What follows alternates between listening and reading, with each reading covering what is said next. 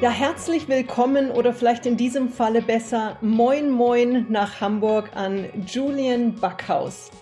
Ein sehr erfolgreicher junger Medienunternehmer, einer, der es wirklich geschafft hat. Ein Mensch, der sehr früh schon sehr viel gegeben hat, der sehr früh schon Erfolg erreicht hat. Mit 24 galt er als der jüngste Verleger Deutschlands, Zeitschriftenverleger Deutschlands. Und ich bin froh und glücklich und freue mich richtig drauf, Julian heute hier bei uns im Phoenix Mindset Podcast begrüßen zu dürfen und einfach mal zu verstehen, wer ist dieser Mensch und was hat ihn so erfolgreich gemacht, wie er heute ist. Herzlich willkommen, Julian Backhaus. Hallo Sonja, danke für deine Einladung. Ja, ähm, magst du vielleicht einfach mal kurz anfangen, ein bisschen was zu dir zu erzählen? Du bist ja jemand, der wirklich viel erreicht hat und dennoch nicht jedem bekannt ist. Aber du hast gerade im Hintergrund natürlich Unglaubliches erreicht. Mit deinen vielen Büchern, mit deinem Verlag, mit deinem Magazin Erfolg. Dein Leben dreht sich um Erfolg. War das schon immer so? Wie ist dein Weg gestartet? Naja, zumindestens hat mich sehr viel Erfolgsliteratur begleitet auf diesem Weg und mhm. inspiriert dazu, etwas zu machen. Ich habe mich mit 18 selbstständig gemacht damals, wow. parallel zu meiner Ausbildung sogar, und ähm, habe mich mit einer Medienagentur selbstständig gemacht, weil ich immer in die Medien wollte. Mhm. Ich konnte leider keine Ausbildung in den Medien machen, weil meine Zeugnisse dafür zu schlecht waren. Ich war ein sehr mittelmäßiger Schüler, hatte nie Lust auf Schule und ähm, musste mich sozusagen als Quereinsteiger später da reinmogeln und habe dann über diese Agentur die nötigen Kontakte geknüpft, auch sowohl zu den Medien als auch in die Wirtschaft, um, ähm, um letztendlich beides verbinden zu können. Und das habe ich dann mit 24 gemacht. So, da bin ich dann umgeswitcht sozusagen auf die Verlagswelt mhm. und habe dann die vorherigen Jahre dazu genutzt, zu schauen, wie funktioniert das überhaupt, wen muss ich da kennen, wo muss ich mich da registrieren, was braucht es, um einen Zeitschriftenverlag zu machen. Haben natürlich viele gesagt, gibt aber intelligentere Geschäftsfelder, sich als Startup selbstständig zu machen oder wie auch immer, habe ich gesagt, ja, aber das ist das, wo mein Herz brennt und da will ich sein. Schön. Ich äh, will das jetzt gar nicht unbedingt davon abhängig machen, ähm, wo wird am besten gezahlt oder wo sind die besten Zukunftsaussichten, sondern wo habe ich einfach am meisten Spaß dran. Ich habe die Verlagswelt immer als etwas gesehen, was Geschichten verkauft. Mhm. Ich habe das gar nicht unbedingt als Papierdruckmaschine verstanden. Also ich habe schon gesagt, naja, das Papier, das werden wir nicht ewig haben, aber die Geschichten werden bleiben. Und, ähm, und, und, und deswegen habe ich gedacht, ob wir das nun digital machen oder per Podcast oder per Papier oder per was auch immer, äh, per Hologramm, das wird sich später rausstellen. Aber ähm, so hat das Ganze angefangen. Und ich habe dann mit meinem ersten Titel angefangen, habe viele gute Erfahrungen gesammelt und dann kam irgendwann der zweite, dritte, vierte dazu und wir haben heute noch ein Bewegtbildformat Wirtschaft TV und das ist so der aktuelle Stand. Und dann habe ich, dadurch, dass ich das Erfolgmagazin rausgebe, das war eines der Titel, 2016 ist der rausgekommen, mhm. kam ich auch vorher schon, aber insbesondere durch das Erfolgmagazin in Kontakt mit enorm erfolgreichen Leuten, mit ganz prominenten Namen. Und Magst du mal ein paar nennen? Das waren ähm, Dieter Bohlen, Wladimir Klitschko, Reinhold Messner, Daniela Katzenberger. Also alles, was so irgendwie so Rang und mhm. Namen hat, aus ganz verschiedenen Bereichen auch. Und ähm, auch, auch äh, Bushido oder Sido oder Kollege. Also wirklich alle die, die in Deutschland so Erfolg Roland haben. Kaiser, also eine ganz breite, äh, ganz breite ähm, äh, Schicht. Und ähm, und, und, und dadurch ist mir viel in deren Erfolgsmindset aufgefallen, mhm. was ich dann später auch in Bücher reingeschrieben habe. Also ich habe dann ähm, mein Buch Erfolg rausgebracht und dann kam Ego und jetzt zum Schluss äh, oder zuletzt kam Bullshit Rules auf den Markt, ist auch Spiegel Bestseller mhm. eingestiegen in der Super. ersten Woche. Gratulation ja. dazu erstmal. Also Dankeschön, Spiegel Dankeschön. Bestseller ist ja durchaus wirklich ähm, anspruchsvoll. Ja. Ein Ritterschlag, muss man einfach mal sagen. Mhm. Genau. Naja, und das ist so, das, das ist so der aktuelle Stand, würde ich sagen. Klasse. Du hast wirklich das Thema Erfolg für dich entdeckt und wirklich konsequent in deinem Leben zum Kernpunkt gemacht. Was ich ganz toll fand, was du gerade gesagt hast, ist die Thematik, dir ging es dabei nicht darum, das zu machen, wo es am meisten potenziellen Gewinn gab, sondern das, wo deine Stärken lagen und wo deine Passion war. Das heißt, du hast wirklich, und das sehe ich bei sehr vielen sehr erfolgreichen Menschen, die tun nicht das, wovon sie rechnerisch glauben, dass das meiste bei rauskommt, sondern erfolgreiche Menschen tun häufig wirklich das, was ihnen liegt und das, was ihnen Freude macht. Und das sehe ich bei dir ja auch. Das ist eine ganz egoistische Herangehensweise eigentlich. Also Erfolg macht man in erster Linie für sich selbst. Ich habe das insbesondere bei Künstlern oder Musikern sehr stark gemerkt, weil eigentlich immer meine Standardfrage ist, warum machst du das? Was, was ist das, was mhm. dir daran so gefällt? Und ähm, die Leute sagen, also zu Bushido habe ich gefragt, du sag mal, jetzt mal so mit Gangster-Rap und so weiter. Mhm. Da, da, ähm, da wirst du wenig im Radio gespielt, wenig öffentlich. Das gibt eine bestimmte Zielgruppe, die kauft mhm. deine Musik, aber die Masse ist es nicht. Also mhm. da werden andere viel häufiger gespielt. Und das ist also, ja durchaus auch kontrovers. Ergo, genau, sehr kontrovers. Ergo wirst du damit weniger verdienen als andere vielleicht. Mhm. Und er sagt, das ist mir aber meine Kunst und mein Lebensstil auch wert, weil ich das mhm. einfach in erster Linie für mich feiern will. Ich freue mhm. mich über die Leute um mich herum, die es ebenfalls feiern und da Spaß dran haben. Ähm, und alle anderen, so what? Ähm, natürlich kann man vielleicht mit anderen Dingen mehr Geld verdienen, aber mir geht's darum, einfach meine Kunst zu leben. Und ich glaube, im weitesten Sinne kann das jeder Unternehmer oder jeder Arbeitnehmer auch so für sich äh, in Anspruch nehmen, dass man sagt, ich muss mein Leben irgendwie zu einem, zu einem Meisterstück ausarbeiten und das funktioniert nur auf dem richtigen Spielfeld. Ne? Richtig. Und ich glaube, es startet ja schon damit, dass viele Menschen sich ihrer Stärken gar nicht bewusst sind. Also ich sehe das oft, wenn ich Menschen frage, was sind denn deine Stärken? Dann kommt erstmal so ein Stirnrunzeln, wenn du sagst, okay, machen wir es ein bisschen einfacher. Was macht dir Freude und was fällt dir leicht? Und das ist, also wenn so so eine relativ einfache Frage schon nicht beantwortet werden kann, dann ist wirklich die Frage, wo kommt dann der Erfolg? Weil wenn man sich wirklich mal hinsetzt und sich Gedanken darüber macht, was kann ich richtig gut und was macht mir richtig Freude, dann kann der Erfolg ja gar nicht ausbleiben meines Erachtens nach. Ja, das glaube ich auch. Und äh, genau da ist der Knackpunkt, dass die Leute sich auch nicht mal die Mühe machen wollen, auf die Suche zu gehen. Und mhm. das, das irritiert mich auch und das stört mich auch ein bisschen, dass so viele Leute da draußen rumjammern, aber sich nicht mal irgendwie äh, in, in Klausur begeben und zu schauen, was ist eigentlich das, was, was eigentlich in meinem Herzen brennt. Ähm, ich habe das in meinem Buch Ego auch äh, viel geschrieben, dass die Menschen auch nicht egoistisch genug sind, ihre eigenen Wünsche überhaupt mal rauszulassen. Mhm. Weil es heißt immer, ja, die Gesellschaft und deine Familie und dein Umfeld und dein Arbeitgeber und alle haben etwas an dich ähm, oder eine Forderung an dich, bevor du selbst mal irgendwann dich traust, auch mal ähm, äh, zu sagen, was willst du eigentlich? Und das haben wir verlernt oder auch nie gelernt, mhm. äh, da, da einfach mal äh, sich selbst zu befragen. Ja, liegt ja auch schon daran, dass das ganze Thema, ob man es jetzt nur Ego nennt, ob man Selbstliebe mhm. nennt, das eine ist ein bisschen härterer, kontroverserer Begriff, das andere ist ein bisschen weicherer Begriff, aber unterm Strich geht es ja um dieselbe Sache, dass ich ja. mir wirklich mal, dass ich mich mit mir selber befasse und mir wirklich darüber im Klaren werde, wer bin ich, wo möchte ich hin und was tut mir auch gut. Und jetzt hast du dich für den etwas verbal härteren Weg des Wortes Ego entschieden und hast dafür ja auch die ein oder andere Kritik eingesteckt. Aber ich finde den Titel extrem gut, weil es geht da wirklich drum, das Ego, das Ich erstmal in den Vordergrund zu stellen und sich mal zu überlegen, wer bin ich überhaupt? Wer bin ich? Wo komme ich her? Wo will ich hin? Und da hast du ja einiges zu, zu sagen. Ich ist ja das Zentrum unseres Lebens. Also alles ähm, beginnt bei dir, mit wem du lebst, wo du lebst, was du tust, etc. pp. Und dass so viele Leute das gar nicht wahrhaben wollen, dass sie selbst das Zentrum sind, von dem vieles ausgeht oder vielleicht sogar alles ausgeht. Ähm, das, das, das ist irritierend. Es ist auch irritierend, dass die Leute gar nicht merken, dass wenn es ihnen gut geht, es auch ihrem Umfeld in der Regel besser geht. Richtig. Weil drehen wir den Spieß mal um. Wenn du krank bist oder wenn du hilfsbedürftig bist, dann bist du eher eine Belastung für dein Umfeld. Wenn du mhm. aber in einer Position der Stärke bist, ob das jetzt emotional ist oder wirtschaftlich oder gesundheitlich oder wie auch immer, dann bist du eine Bereicherung für dein Umfeld.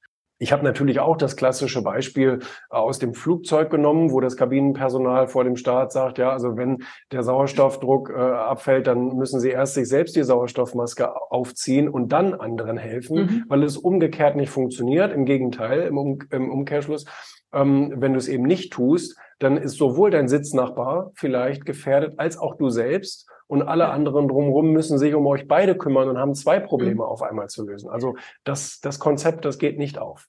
Richtig, und du sprichst ja von gutem Egoismus. Also es gibt da auf jeden Fall natürlich auch negativen Egoismus ja. und es gibt Egoismus, der wirklich schädlich ist. Ja. Aber wenn man das eben bisschen entschärft und von gutem, von gezielt eingesetztem, von wirklich fürsorglichem Egoismus spricht und vielleicht einfach diese Schärfe des deutschen Wortes mal rausnimmt, sondern einfach den Kern dessen betrachtet, worum geht es eben erstmal, sich um sich selber zu kümmern, um dann auch im zweiten Schritt wirklich für andere da sein zu können. Das, das ist wirklich ein tolles Konzept dann. Und eines, ja, denk mal an den Künstler, ja. Ich meine, ja. ich finde das ein tolles Beispiel für jemanden, der da im Studio steht, der einen Song schreibt, der die Musik eigentlich für sich macht. Also das mhm. war ein, einer der großen Tenore, den ich so mitbekommen habe.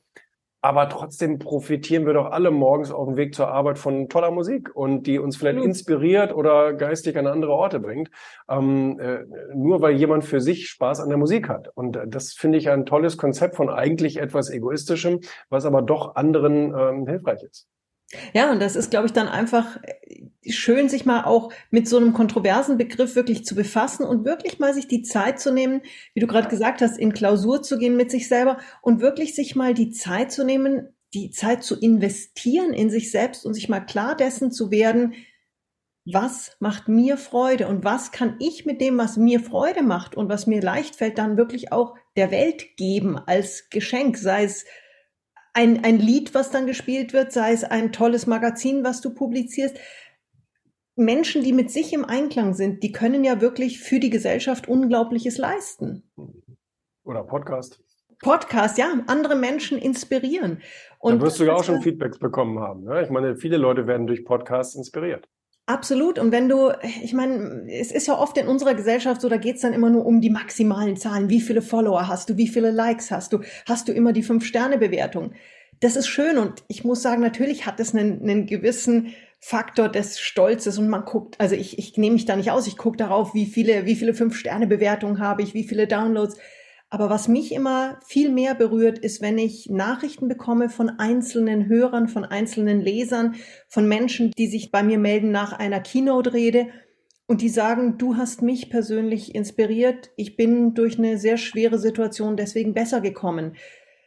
Neulich rief mich ein Bekannter an aus Amerika und ich dachte mir so, wow, der ruft aber früh an. Es war irgendwie äh, sechs Uhr in der Früh seiner Zeit und ich dachte mir, oh Gott, was passiert? Und er meinte nur, Sonja, ich war gerade beim Laufen und ich wollte einfach nur sagen, danke für diesen schönen Start in den Tag. Ich habe gerade deinen Podcast gehört. Mhm. Mhm. Und das sind Momente, das kann kein, keine Followerzahl dir geben, dieses Gefühl von, ich habe eine einzelne Menschenseele gerade berührt, inspiriert mhm. und deren mhm. Leben, deren Tag, deren Herausforderungen kleiner gemacht und deren Leben besser gemacht. Ja, es ist ein sehr, sehr schwieriges Feld, weil es kann auch in die andere Richtung abdriften. Ähm, okay. Ich empfehle Leuten, sich sowohl von der Kritik frei zu machen, als auch vom Zuspruch frei zu machen. Mhm. Okay. Weil beides kann in eine falsche Richtung gehen. Also natürlich, wenn ich, äh, wenn ich sehr auf Kritik achte, dann forme ich mich sozusagen um in jemanden, mhm. der ich vielleicht nicht bin.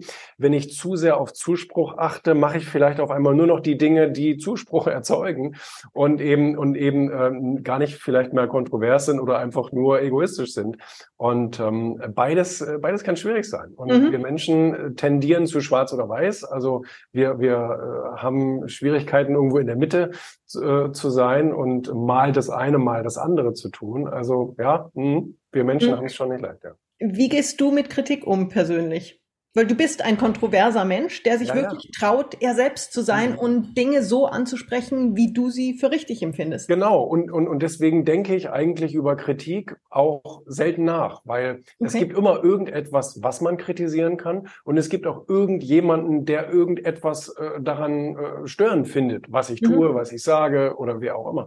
Ähm, deswegen kann ich mir gar nicht über Kritik Gedanken machen, weil ich denke, wenn ich mir jetzt über seine Kritik Gedanken mache, dann stoße ich ja wieder jemand anders vor den Kopf, der das vielleicht wieder gut findet. Also mache ich es für mich und mache es so, wie es für mich richtig ist. Natürlich will ich nie jemandem, und da kommen wir zu der Definition guter Egoismus, schlechter Egoismus, natürlich will ich niemandem absichtlich schaden.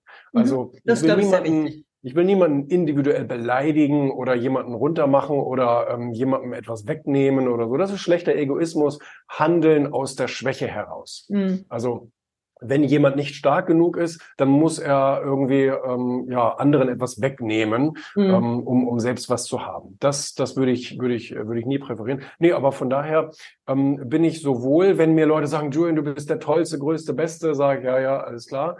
Ähm, genauso wie wenn jemand sagt, wie kann man nur so bescheuert sein, denke ich auch mhm. so, ja, ja, alles klar. Ist, ist ja nicht mein Ding, was du über mich denkst. Ja, und es ist ja wirklich oft so, dass das, was andere triggert, hat ja in vielerlei Fällen gar nichts mit uns zu tun, sondern mit deren eigenen Geschichte. Klar. Und oft ist es ja so, dass man, wenn man da wirklich mit einem, mit einer gewissen Souveränität und mit einer gewissen Selbstliebe auch äh, in so einer Situation einfach fest auf dem Boden steht, kann man auch sagen, ja, da habe ich jetzt jemanden nicht erreicht und das ist okay, weil du kannst mit dem, was du machst, nie everybody's super darling sein und du kannst auch nie alle überzeugen. Und gerade wenn man natürlich erfolgreich ist, gibt es natürlich immer wieder auch Kritik und Neider und Menschen, die sich einfach nicht ehrlich freuen über deinen Erfolg. Wir müssen unser Gehirn da auch austricksen. Ja? Also ich lese zum Beispiel ähm, niemals Kommentare unter meinen Beiträgen. Okay. Ähm, äh, manchmal ist es technisch einfach gar nicht möglich, weil es einfach tausend Kommentare sind. Äh, der, der, das wäre ja ein neuer Fulltime-Job. Ähm, aber gerade auf Twitter zum Beispiel und so, da sind ja einfach die Kommentare ultra negativ. Mhm. Und ähm, weil ich das ja im Vorhinein schon weiß, lese ich sie gar nicht erst. Also das heißt, ich mhm. lese weder die positiven Kommentare noch die negativen Kommentare und erhalte mir dadurch, glaube ich, einen großen Teil meiner psychischen Gesundheit, wenn ich mir andere Leute angucke, Influencer angucke, gerade junge Leute. Und das tut mhm. mir ehrlich gesagt am wenigsten oder das tut mir am meisten leid, weil die am wenigsten ähm, darüber lernen, wie man mit so etwas umgeht. Die werden da so in, in so in die so reingeworfen mhm. und sich selbst überlassen, in Anführungsstrichen. Und ähm, da muss ich sagen, wie junge, viele junge Menschen ihr Leben deshalb gestalten, weil irgendjemand einen negativen oder positiven Kommentar hinterlässt, das ist dann schon, ähm, das ist dann schon traurig. Von daher, man muss einfach sich da auch so ein bisschen selbst disziplinieren und mhm. sich gewissen Dingen nicht aussetzen. Und dann auf der anderen Seite gibt's wieder das Künstlerische, also das, was Spaß macht. Es gibt ja auch, also Jan Böhmermann hat über mich in seiner Sendung mal ein paar Witze gerissen und das fand ich auch lustig. Also das war auch gut gemacht und das mhm. war professionell ähm, und, und da kann man auch gut sich drüber amü äh, amüsieren. Das fasse ich dann wiederum nicht als Kritik auf. Ja, und das ist ja auch schön. Und wenn du in der Öffentlichkeit stehst, dann ist natürlich klar, dass auch geredet wird. Und je mehr du in der Öffentlichkeit stehst, umso mehr wird geredet. Aber ich denke, es ist ein sehr guter Ansatz zu sagen, hey, ich lasse das Negative gar nicht an mich ran und ich gehe noch nicht mal so weit, dass ich es mir überhaupt anschaue. Weil das ist ja oft so, wie Menschen reagieren. Ein kleiner Kommentar auf Social Media, eine WhatsApp, die vielleicht nicht in genau den Worten geschrieben ist, wie ich sie erwartet hatte. Aber da einfach eine gesunde Distanz zu haben und zu sagen, ich lasse das gar nicht an mich ran.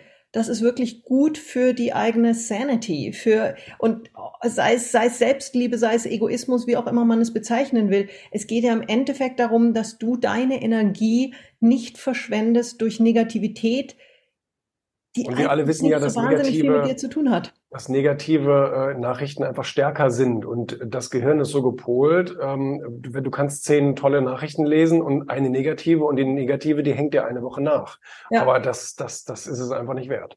Nee, und das, ich glaube, da muss man sich auch einfach schützen, wie du es ja auch sagst. Du liest die ganzen Kommentare nicht, einfach um da auch vorne einfach außen vor zu bleiben von dieser negativen Welle, die einfach eine gewisse Kraft hat, die nicht gut für uns ist. Ja.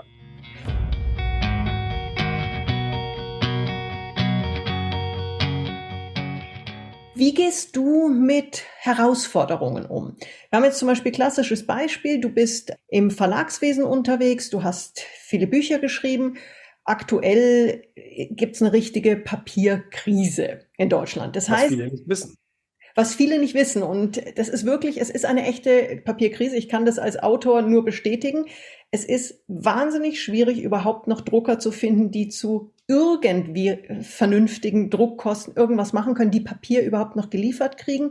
Man sieht es auch schon, es gibt einige Bücher, die jetzt rausgekommen sind, die auf ja fast bibelähnlich dünnem Papier gedruckt sind, wo man sagt, jo, das ist, aber es ist wirklich die, ähm, die Industrie, die, die, die Druck Warenindustrie ist in einer echten Krise und du bist da jetzt mittendrin mit, mit deinem Produkt. Wie gehst du mit solchen Herausforderungen um? Ich bin so froh, ähm, jetzt muss ich mir auch mal selber auf die Schulter klopfen. Also ich war gestern im ähm, Wirtschaftsministerium hier in unserem Bundesland und ähm, bekam eine Auszeichnung dafür, dass wir als traditioneller Verlag auch moderne digitale Medien ähm, äh, so gepusht haben oder wie auch immer. Ne? Gratulation. Ne? Und Dankeschön. Und ähm, das, das hat mir so ein bisschen gezeigt, dass die Entscheidungen damals vor über zehn Jahren richtig war, mhm. als ich in dieser Branche gestartet habe, mich auch sehr stark digital aufzustellen und zu schauen, ja, ähm, in erster Linie wollen wir Geschichten, Inhalte verkaufen, worauf die transportiert werden, müssen wir auf mehrere Beine stellen. Ja, es gibt mhm. eine Printnachfrage. Das ist so.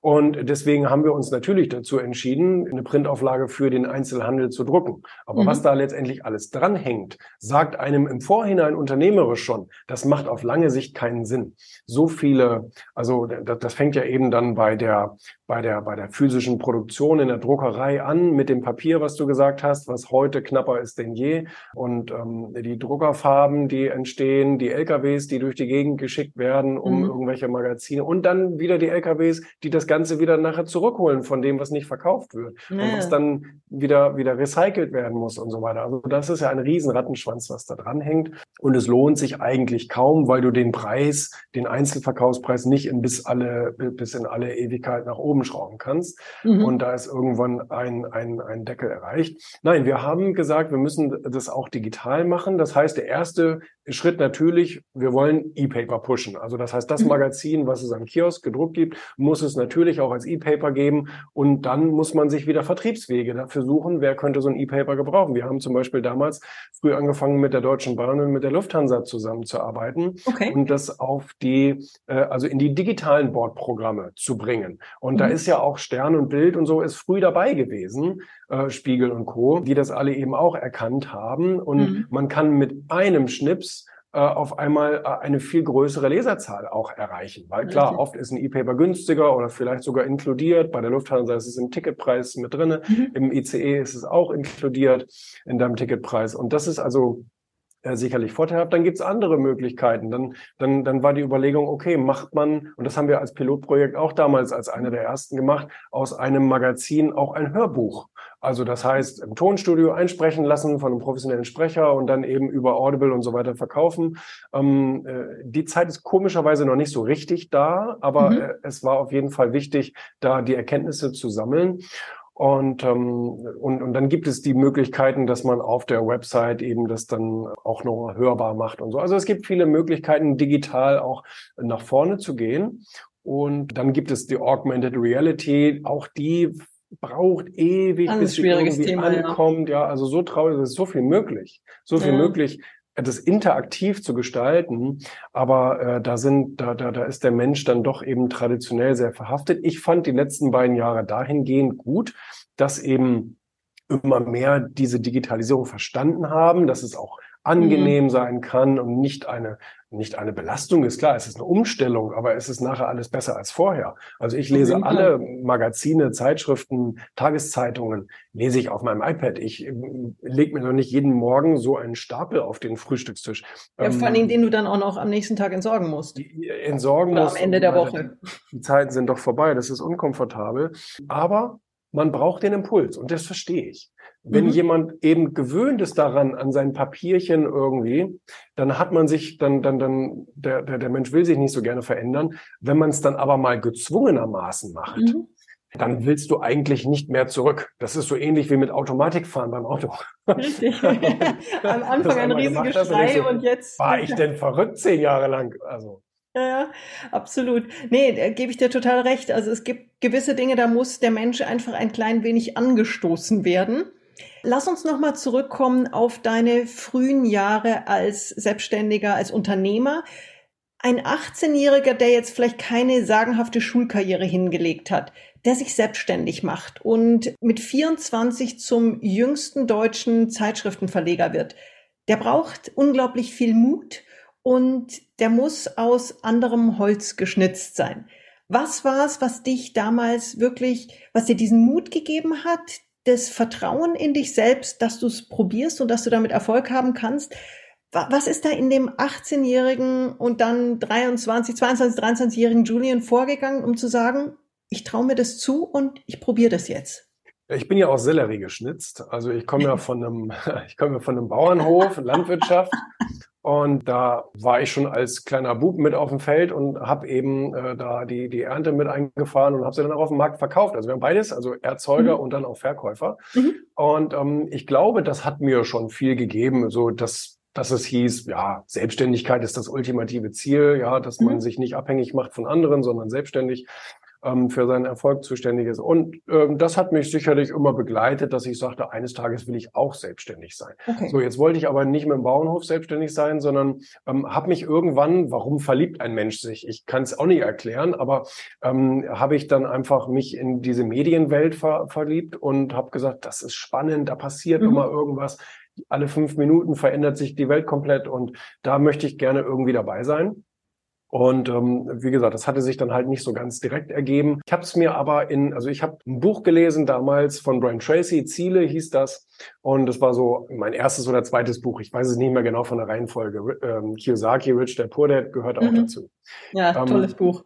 Tolles Buch, ja. Und in diesem Buch über Ziele stand drin, Sie können alles erreichen, solange Sie das in kleine tägliche Aufgaben verpacken. Also das mhm. heißt, Sie müssen runterbrechen, runterbrechen, runterbrechen, runterbrechen. Ja, Sie und es ist so einfach, aber es funktioniert. Genau. Sie, also wenn Sie Millionär werden wollen, alles gut, können Sie machen, aber Sie müssen wissen, was müssen Sie heute dafür tun und morgen mhm. und übermorgen. Und ähm, wenn Sie das dann täglich durchexerzieren und diese Selbstdisziplin aufbringen, noch so ein Wort, da konnte ich dann nicht so viel mit anfangen, ähm, dann können Sie Ziele erreichen. Ich habe gedacht, oh, Selbstdisziplin, das könnte bei mir schwierig werden, mhm. weil ich hatte von mir nie den Eindruck, irgendwie selbstdiszipliniert zu sein. Ich habe immer alles Mögliche angefangen und nie zu Ende gemacht. Und das war eine Herausforderung, die ich am Anfang hatte. Ähm, ich musste mir irgendwie so eine Art Selbstüberzeugungsprogramm zurechtlegen, mhm. ähm, dass ich eben doch selbstdiszipliniert erfolgreich dann sein kann. Und ich habe das damals über eine Verzichtsübung gemacht. Also okay. äh, ich habe gedacht, okay, was tue ich? Was ist vielleicht sowieso nicht unbedingt förderlich für meinen Weg? Und Alkohol trinken, ja, Zucker essen, rauchen, das gehörte alles zu meinem jugendlichen Dasein dazu. Und das habe ich dann äh, diesem Verzichtsprogramm unterzogen, habe das gelassen mhm. und ähm, habe dann auf einmal sehr schnell diese Energie bekommen. Also nicht nur geistig, dass ihr sagt, wow, okay, ich kann das schaffen, sondern ähm, auch tatsächlich physisch. Ne? Also wenn man mhm. kein Zucker mehr isst, kein Alkohol mehr trinkt und so weiter, dann, dann kommt die Energie da schon bewegt zurück. sich was. Ja, ja, da bewegt sich was. Und so fing dann also der Mut wuchs und ich habe diese kleinen Schritte mir zu Herzen genommen, zu sagen, okay, ich muss heute nicht den Bundespräsidenten überzeugen. Ich muss irgendwie jemanden, irgendjemanden überzeugen, ein Produkt von mir zu kaufen oder eine Dienstleistung von mir zu kaufen. Mhm. Und wenn man sich das vornimmt und am Ende des Tages dann irgendwie so einen kleinen Erfolg verbucht, ähm, dann traut man sich am nächsten Tag vielleicht einen etwas größeren zu. Und mhm. ich würde sagen, das war so mein Rezept. Ja, das ist schon mal echt toll und wirklich inspirierend. Und wie du sagst, ja, es sind wahnsinnig viele Einzelschritte, die täglich gemacht werden müssen, um erfolgreich zu sein. Es ist halt nicht diese Mehr von, ich stelle mal ein Video in Social Media ein, äh, krieg Millionen Klicks, äh, das Geld klingelt nur noch so ein und ich lehne mich zurück, äh, nehme einen Cocktail. So funktioniert die Welt halt nicht. Ich glaube, du bist jemand, der sehr stark auch sehr früh verstanden hat, dass Leistung einfach notwendig ist, um Erfolg zu verbuchen. Und ja, Disziplin, also, Leistung ähm, ist Disziplin. Ich habe genau die, also diese, also ich mag das Wort Disziplin. Für die meisten ist es ein negatives äh, Wort. Ähm, ich habe mir auch die Disziplin angewöhnt, jeden Tag in Erfolgsliteratur zu lesen, weil es mir am Anfang schon so immens geholfen hat. Und ich habe gesagt, ähm, wenn du das jeden Tag tust, ich schreibe auch jeden Tag meine Ziele auf und so weiter. Also mhm. so ein paar Routinen sind dadurch entstanden, ähm, die ich eben auch als, ähm, als Tipps in Büchern gelesen habe. Und ähm, ich glaube, das Lesen ist so eines der besten, man könnte schon sagen, Impfungen, ja, also gegen Misserfolg. Mhm. Ähm, wenn ich mir vorstelle, wie viele Herausforderungen man natürlich jeden Tag irgendwie zu bewältigen hat als Unternehmer, wenn ich mir aber dann äh, gleichzeitig vorstelle, wie viele Krisensituationen ich schon mal mhm. in Biografien, Erfolgsbüchern und so weiter gelesen habe und das, der Vorteil war, es war ja immer das Rezept auch gleich dabei.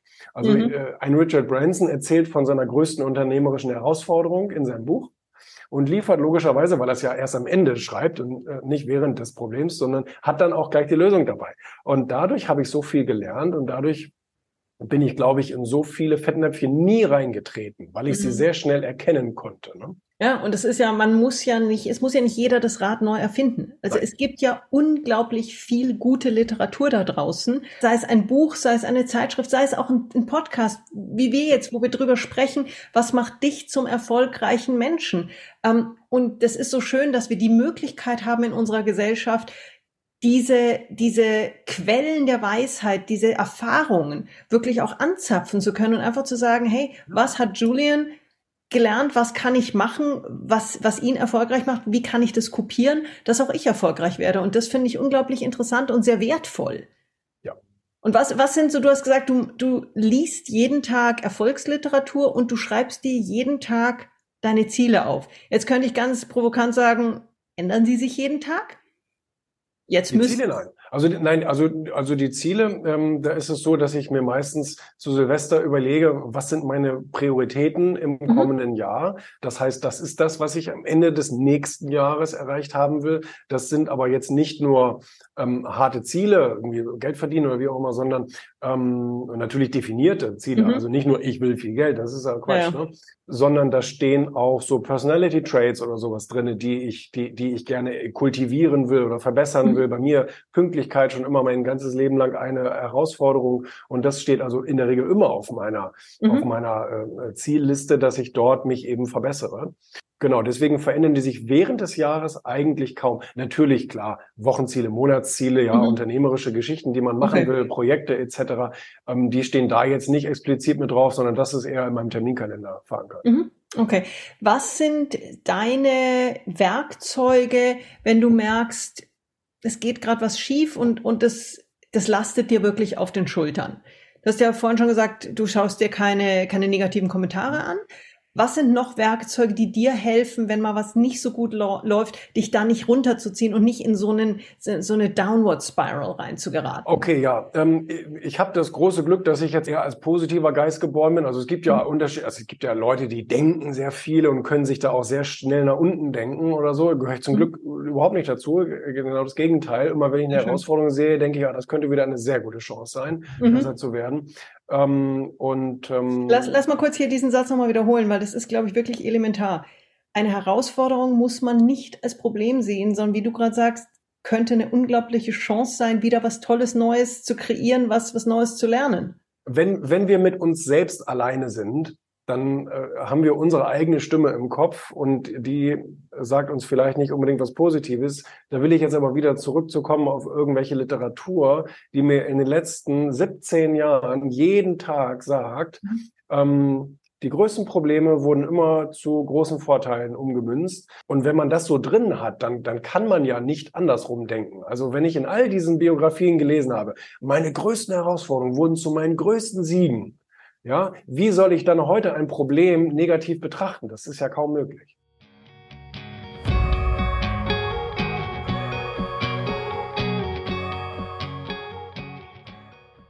Ja, schöne Einstellung. Ähm, ich glaube, das ist ein, eine Maxime, die wirklich vielen Menschen auch helfen kann. Wirklich, ja, shit happens im Leben und es gibt Phasen, die tun weh, die sind wahnsinnig schwierig und dort fließt vielleicht auch mal eine Träne, aber wenn man diese Gewissheit hat, dass aus schwierigen Phasen wirklich was ganz Tolles Neues entstehen kann, wenn ich dem, wenn ich das nur erlaube, mir selbst und meiner Welt, dann haben wir da vielleicht auch ein ganz anderes Vertrauen in diesem Moment zu sagen, ja, es tut gerade weh, aber ich mache jetzt das Beste draus. Und mit der Energie können wir ja ganz schnell wieder auch in so eine Upward Spiral kommen, wo wirklich sich ganz Tolles Neues entwickeln kann. Ja, Genau. Also wenn man auch so ein gewisses Selbstvertrauen entwickelt hat, ich meine, ich habe mit Wladimir Klitschko und mit Reinhold Messner insbesondere über dieses Thema Mut und, und, mhm. und, und, Probleme gesprochen, Herausforderungen, weil das ist ja das der große Claim von von Klitschko eben takes a challenge, ja, und ähm, man muss sie dann auch annehmen, also man mhm. darf sie nicht vor sich herschieben oder in die Schublade packen oder irgend sowas, sondern man muss Owner des Problems sein, weil dann hast du auch die Macht daraus etwas zu formen und das ist ganz ganz wichtig. Und, ähm, und auch dieses Thema Vorbereitung, das ist natürlich so ein Messner Thema. Ja, also wenn ich auf so einen hohen Berg steige ohne Sauerstoff, ja, dann mache ich das nicht einfach mal so irgendwie, sondern mhm. das hat schon extrem viel mit Kleinigkeiten, Vorbereitung, Detail, Verliebtheit zu tun. Und so können wir ja alle an Probleme herangehen. Wir können die ja sezieren und mhm. können die in Päckchen verpacken und können sagen, okay, wichtig ist Schritt eins sofort irgendwas machen, loslegen, nicht irgendwie darauf warten, dass das Problem kleiner wird, weil das Gegenteil passiert. Und, ähm, und wenn es nur eine E-Mail ist oder eine Anfrage oder ein kleines Telefonat oder irgendetwas zu tun oder das Problem überhaupt mal aufzuschreiben, auch da mhm. habe ich ganz viel Positives gehört, dass, dass es eben äh, schon, schon, schon hilft, das Problem konkret zu benennen und aufzuschreiben. Ähm, da, da, dann lastet es eben schon gar nicht mehr so sehr auf den Schultern, sondern auf dem Papier und das kann das ab. Von daher, also ich finde, viele Leute haben keinen keine Bedienungsanleitung für ihr Leben gefunden, mhm. ähm, wissen nicht, wie funktionieren sie selbst, welche Knöpfchen sind da da und also worauf muss man achten. Und ähm, ich finde das immer schade zu beobachten. Das, wie du schon okay. sagtest, die Literatur ist da, die kostet 10, 20 Euro, die Bedienungsanleitung äh, für ein erfolgreiches Leben gibt es. Man muss sie nur mal lesen, ja. Richtig. Und da gibt's ja wirklich eine solche Fülle an wirklich tollen Inspirationen. Da findet auch, wenn man sucht, wirklich jeder das, was in seiner Sprache, also jetzt nicht nur in der wirklich faktischen Sprache, sondern auch auf seiner Wellenlänge geschrieben ist. Und der eine mag vielleicht eher in die spirituellere Richtung gehen, der andere mag eher in die faktische Richtung gehen. Viele Wege führen nach Rom, aber das Wichtigste ist, sich einfach mal wirklich die Zeit zu nehmen, und zu recherchieren, was kann ich für mich und für mein Leben tun? Ja. Bist du glücklich? Oh ja. Ich glaube, in jedem Raum, in dem ich bin, bin ich der Glücklichste. Das wow. behaupte ich wirklich. Ja, ja. Also das ist eine sehr starke Aussage, die wunderschön ist, für, für dich zumindest. Mhm. was bringt dich dazu oder was, was gibt dir dieses Vertrauen, dass du wirklich sagst, hey, ich bin wirklich zutiefst glücklich? Oh, gute Frage. Weiß ich gar nicht. Also ich bin sehr, sehr dankbar. Ich bin sehr, sehr dankbar für die positiven Seiten. Ich bin sehr, sehr dankbar für die kleinen Herausforderungen, die man so hat, eben weil man dadurch wachsen kann, weil wenn sich, wenn sich keine Probleme ergeben, dann ergibt sich auch kein Wachstum. Das ist äh, allgemein bekannt. Egal mit welchem Bodybuilder ich äh, zusammen war, ob das jetzt Ralf Möller oder Arnold Schwarzenegger, wie auch immer. Ralf Möller hat gesagt, erst wenn es richtig wehtut, fängt es an, gut zu werden. Oh, also das, der Muskel, der fängt ja erst an, wenn es wehtut. Und dann musst du noch weiter arbeiten. Und da, da mhm. fängt es an. Also, und da hören das, ja viele schon auf. Da, da, da, genau da hören die Leute. Ja, davor schon. Sobald es wehtut, hören sie sofort auf und haben dadurch nichts erreicht. Ja, das ist dann schade. Nein, aber was genau mir da diese Sicherheit gibt, weiß ich nicht. Ähm, mhm. Ich, also ich beobachte natürlich Menschen und ich höre Menschen auch sehr, sehr viel zu und ähm, bedauere das manchmal oder, oder habe Mitleid mit, mit vielen Leuten, wie, wie sehr sie sich von, von Problemen oder so runterziehen lassen oder mhm. Begebenheiten. Irgendwie, ja. Jetzt ist es schön zu sehen, dass du wirklich so tief glücklich bist. Aber vermutlich gibt es auch mal einen Tag, wo Julian aufwacht und vielleicht nicht so gut drauf ist. Nein. Was machst du dann, um aus so einem mm Gefühl rauszukommen? Nee, also das ist da, da muss ich jeden Podcaster aber enttäuschen. Habe hab ich nicht. Hast also du nicht? Ich wüsste, also ich wüsste es nicht. Also mhm. ähm, wüsste ich nicht. Äh, Nein. Schön. Also ich meine, äh, wunderschön, dass du für dich wirklich so das gefunden hast, dass du sagst, hey, ich stehe einfach auf und bin gut gelaunt. Das liegt aber vielleicht, das liegt aber vielleicht auch daran, dass ich wirklich nur mache, was ich will.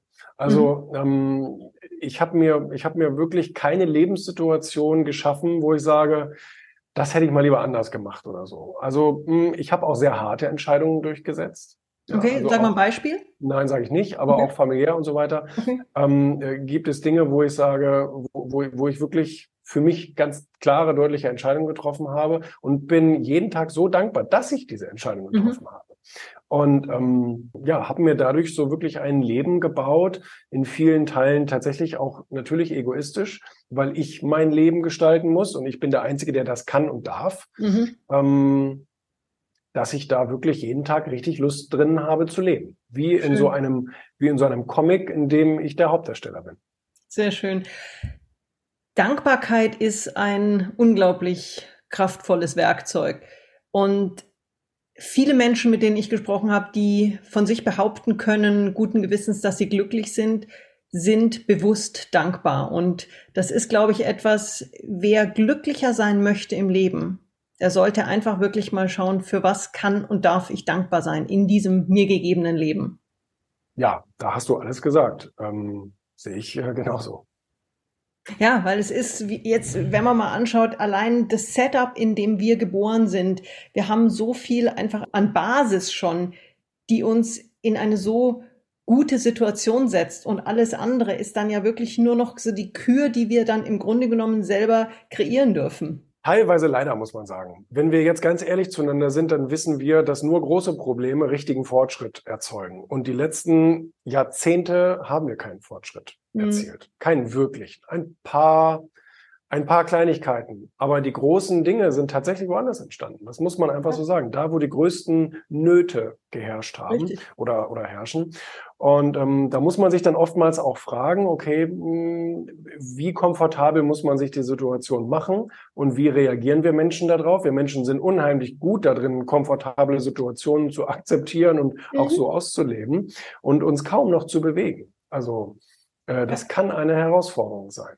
Äh, absolut, absolut. Und es ist manchmal ist der Schmerz, der der uns begegnet in schwierigen Situationen wirklich der einzige Katalysator, um wirklich neue Wege uns überhaupt zu überlegen, weil wenn es halt alles gerade passt, warum sollte ich dann groß was ändern? Oder wenn es halt auch nur fast alles passt, dann ist ja immer noch gemütlich genug. Ja, das ist so. Also ich will nicht sagen, dass eine gute Situation Wachstum per se verhindert. Da haben wir andere Beispiele. Ja, also wir kennen ja auch einen Bill Gates und Co. Die sind in sehr reichen und, und behüteten Umfeldern aufgewachsen und haben trotzdem die Welt ein Stück verändert. Ähm, aber auf der anderen Seite und ich könnte es empirisch gar nicht sagen, welche Seite größer ist, mhm. haben Leute in größter Not eben ganz großartige Dinge äh, auf der Welt vorangebracht. Ob das politisch war oder ob das wirtschaftlich war oder humanitär, ähm, ist da ganz, ganz viel auch auf dieser Seite passiert. Ja. Absolut, absolut. Ähm, wenn wir jetzt auf die Zeit schauen, kommen wir langsam zum Ende. Darf ich dich nochmal fragen? In dem Phoenix Mindset Podcast geht es ja um Erfolg und Lebensfreude.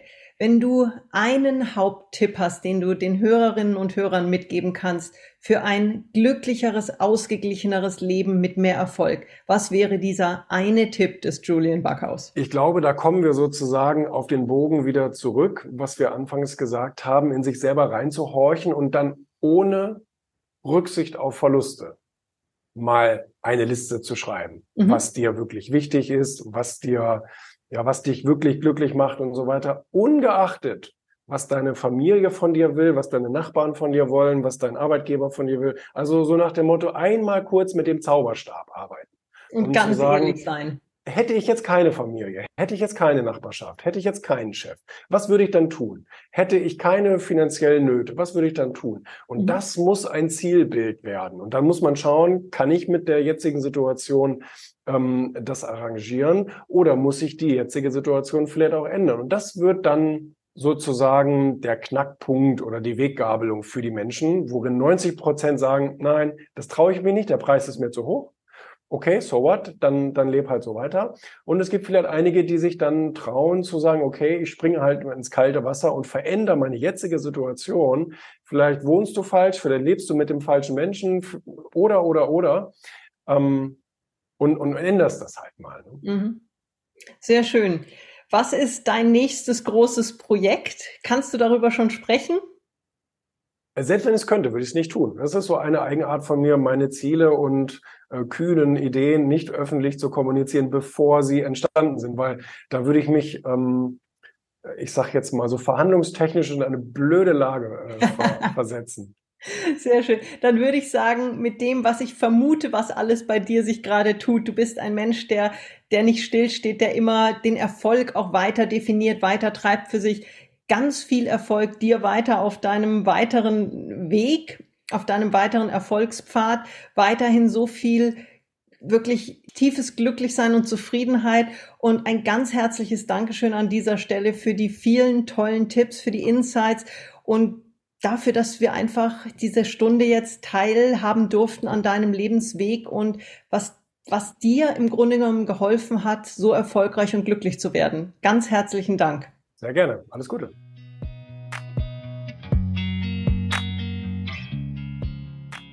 Ja, ein wirklich interessantes Gespräch mit einem Menschen, der sein Leben wirklich dem Thema Erfolg gewidmet hat.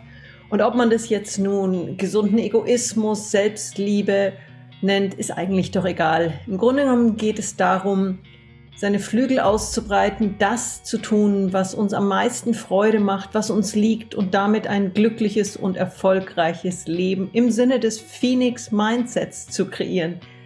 Wenn euch dieser Podcast gefallen hat, dann hinterlasst gerne einen Kommentar, bewertet den Podcast, teilt ihn, abonniert ihn, damit ihr keine Folge verpasst.